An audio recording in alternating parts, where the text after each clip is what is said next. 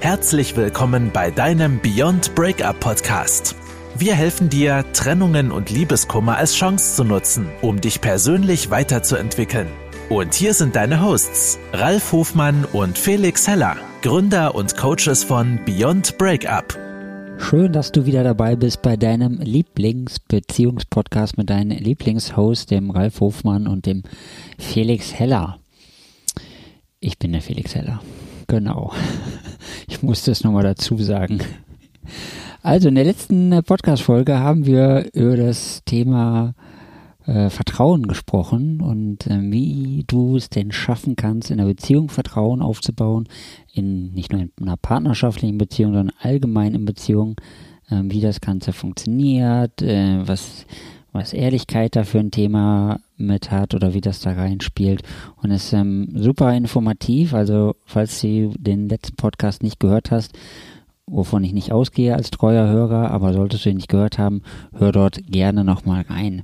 Und wenn dir unser Podcast gefällt, dann äh, gib uns gerne fünf Sterne bei iTunes oder auf irgendeiner anderen Plattform, damit du anderen Menschen helfen kannst, die ähnliche Themen haben und auch in der Beziehungskrise stecken und unseren Podcast einfach noch nicht kennen, denn dadurch steigen wir immer weiter nach oben, werden immer sichtbarer und dadurch hilfst du anderen Menschen. Und das ist ein, eine sehr wertvolle Geste, die du für uns tun kannst und für die anderen tun kannst. Heute sprechen wir ähm, über das Thema Facebook im weiteren Sinne, Kontaktsperre im weiteren Sinne. Und zwar haben wir eine, äh, eine Frage bekommen. Ähm, es geht um das Thema, dass äh, die Trennung gerade vollzogen ist und ähm, äh, sich jemand frisch getrennt hat. Und dann raten wir natürlich immer zur Kontaktsperre, so dass du dich von allen Kanälen fernhältst, die irgendwas mit deinem Ex-Partnerin zu tun hat und wo du sozusagen wieder in Emotionen reinkommen kannst und wo du dich wieder äh, gefangen fühlen kannst. Und deswegen ist die Kontaktsperre eminent wichtig, dass du die auch einhältst. Aber in diesem Fall ist es tatsächlich so, dass äh, die Leserin das nicht hinbekommt, Facebook abzuschalten, also für, dich, für sich selber halt auch sagt, ich bin jetzt nicht bereit, auf Facebook zu verzichten, ähm, nur weil sich da jemand von mir getrennt hat.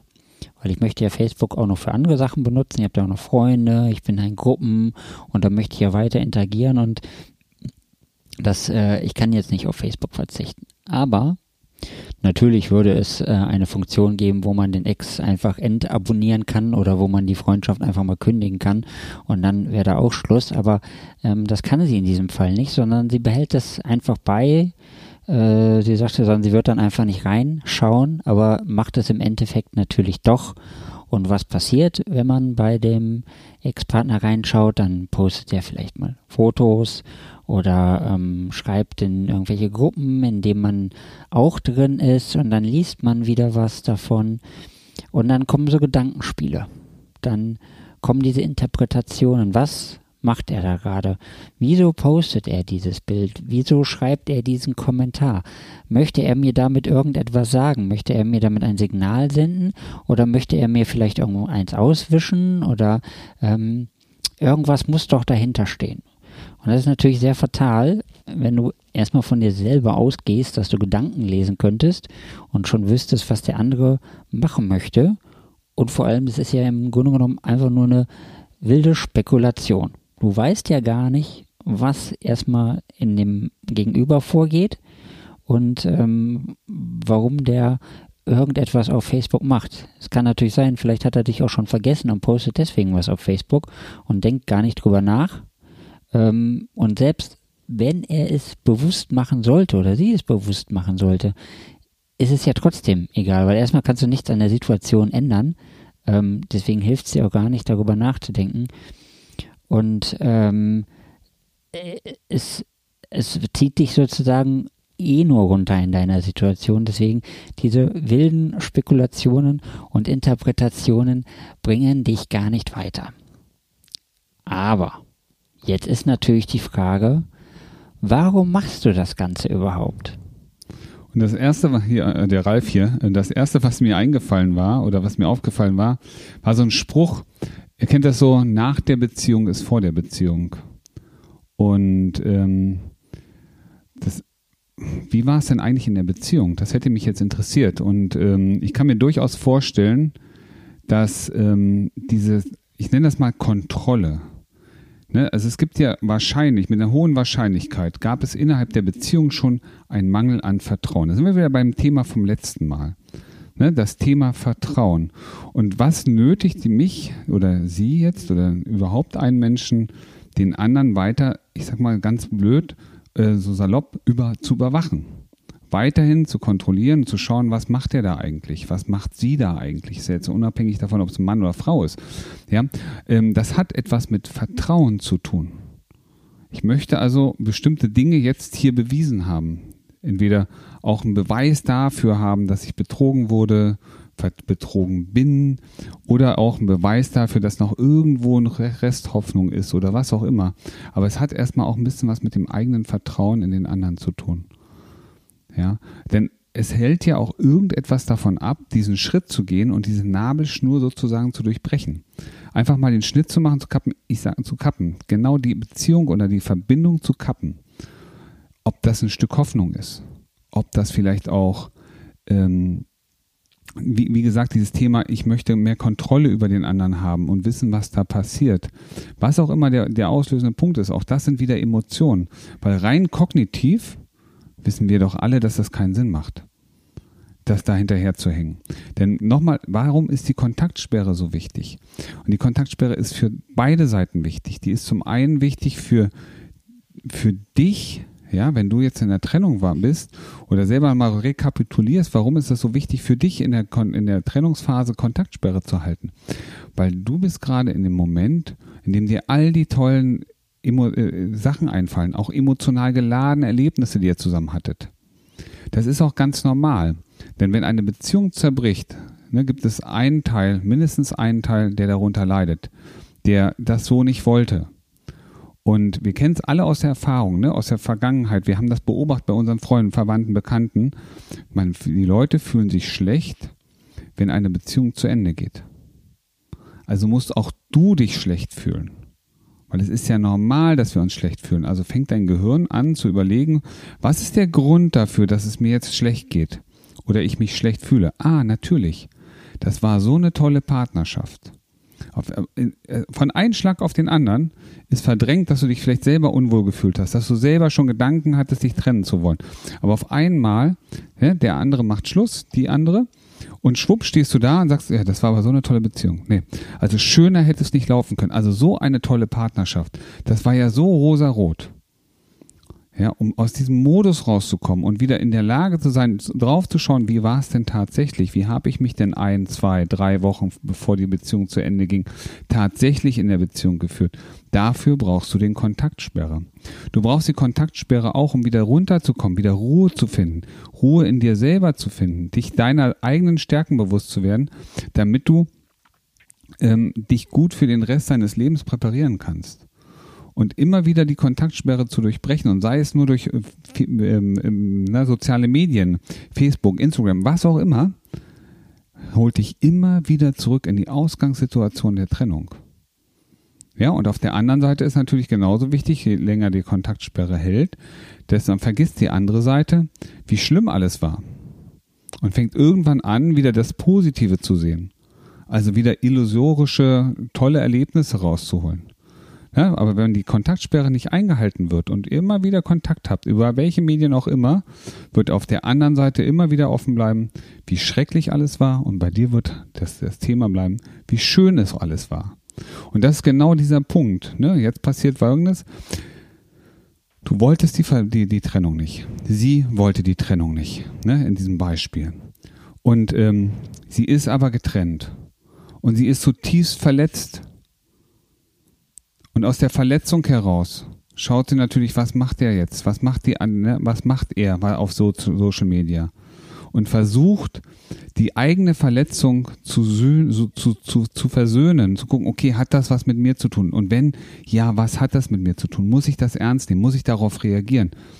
Ja, aber was eigentlich da tatsächlich rausspricht, ist die eigene Verletzung. Und das ist der, der Fokus, Ne, die, diese Verletzung, dieses Selbstwert, Selbstwert ist verletzt. Die eigene Stabilität, das Selbstbewusstsein ist runtergefahren. Ja, und da merkst du auch schon, ne? allein die Frage, ja, was hat das mit mir zu bedeuten? Ähm, was, was möchte er mir damit sagen? Er möchte jedem was sagen, aber nicht dir explizit, ne? Ähm, aber es hat was mit dir zu tun und nicht mit dem anderen. Und das ist genau der Punkt. Das ist, was vielen nicht bewusst ist. Sie schauen immer nur nach so viel nach außen. Wir gucken so gerne nach außen. Was machen die anderen? Was macht er? Was macht sie? Was macht meine Tante, mein Onkel, meine Freunde, meine Freundin? Wer auch immer was tut und verlieren dabei den Blick auf uns selber. Denn was hat das denn für einen Einfluss auf dein Leben? Einen gravierenden Einfluss. Es hat einen gravierenden Einfluss, was du da machst, wenn du dir das immer wieder anguckst, weil es zieht dich immer wieder runter und es raubt dir Energie. Und wenn du es nicht wüsstest, würde es immer noch passieren. Es würden immer noch Bilder gezeigt werden, es würde immer noch was gepostet, aber es würde dich überhaupt nicht beeinflussen, weil du es einfach nur nicht weißt. Und genau darum geht es. Wenn du das hinkriegst, für dich in dir den Ruhe zu finden, deine eigene innere Verletzung zu heilen, wie man das immer so schön sagt, ja, diese emotionale Belastung runterzufahren, dann fällt es dir leicht, den anderen oder die andere einfach zu ghosten oder was auch immer zu unkenntlich zu machen und jeden sein Leben zu lassen. Weil die anderen ich sag mal, 80 Millionen Menschen oder wie viele Milliarden Menschen mittlerweile auf Facebook sind, interessieren dich doch auch nicht. Und die posten auch jeden Tag irgendwas. Und den größten Mist stellenweise. Ja, also wie viele Leute heute ihr Essen fotografieren und das irgendwo reinstellen müssen. Ja. Und es interessiert dich überhaupt nicht. Und von einem einzigen Menschen machst du dein ganzes Leben abhängig. Und das ist der Punkt. Ja, fahre deine Emotionen runter, kappe die Verbindung und du wirst merken, es geht und es wird einfach. Genau, vielen Dank, Ralf. Das hast du wieder wunderbar zusammengefasst. Und wenn du mal was Anständiges auf Facebook lesen möchtest, dann komm doch einfach mal in unsere Facebook-Gruppe, denn wir haben eine ähm, private Facebook-Gruppe eingerichtet, wo du uns deine Themen schicken kannst oder du dich natürlich auch mit anderen Menschen zu diesem Thema austauschen kannst. Und der Vorteil halt von unserer Gruppe zu all den anderen da draußen ist natürlich, äh, dass in unserer Gruppe sind natürlich Experten dabei, die auch ähm, mit ähm, echten Expertenwissen dir zur Seite stehen können und nicht wie bei vielen anderen, wo sich einfach nur leidende Menschen miteinander unterhalten und sich immer weiter runterziehen äh, in ihren Strudel, dass es eigentlich doch nicht besser wird. Wenn du nicht weißt, wie du in unsere Gruppe kommst, du könntest bei Facebook einfach suchen nach Nummer 1 Hilfe bei Beziehungskrisen oder nach Beyond Breakup oder du ähm, klickst halt einfach mal in einer unserer Mails, die wir regelmäßig rumschicken, auf den Link zur Facebook-Gruppe und dann kommst du dort auch rein. Und wenn du das Gefühl hast, deine Situation ist jetzt ganz besonders und du hättest gerne mal ein, ähm, ein Feedback ähm, von Aug zu Aug sozusagen oder ein, ein, Feedback quasi als Sprachnachricht, dann komm doch einfach mal donnerstags abends in unseren Coaching-Call und dann schickst du uns vor einfach deine Frage ist wichtig, schickst du uns vorher, weil wir arbeiten die Fragen der Reihe nach ab und ähm, deswegen, wenn du die erst vor Ort stellst, kann es sein, dass es halt vielleicht heute mal nicht drankommt an diesem Tag. Also schick uns deine Fragen vorher und dann gehen wir da einfach mal drauf ein. Und wenn du unsere Antworten gehört hast und ähm, deine Situation einfach viel besser reflektiert hast, dann wirst du merken, dass es dir jeden Tag und in jeder Hinsicht immer besser und besser und besser geht.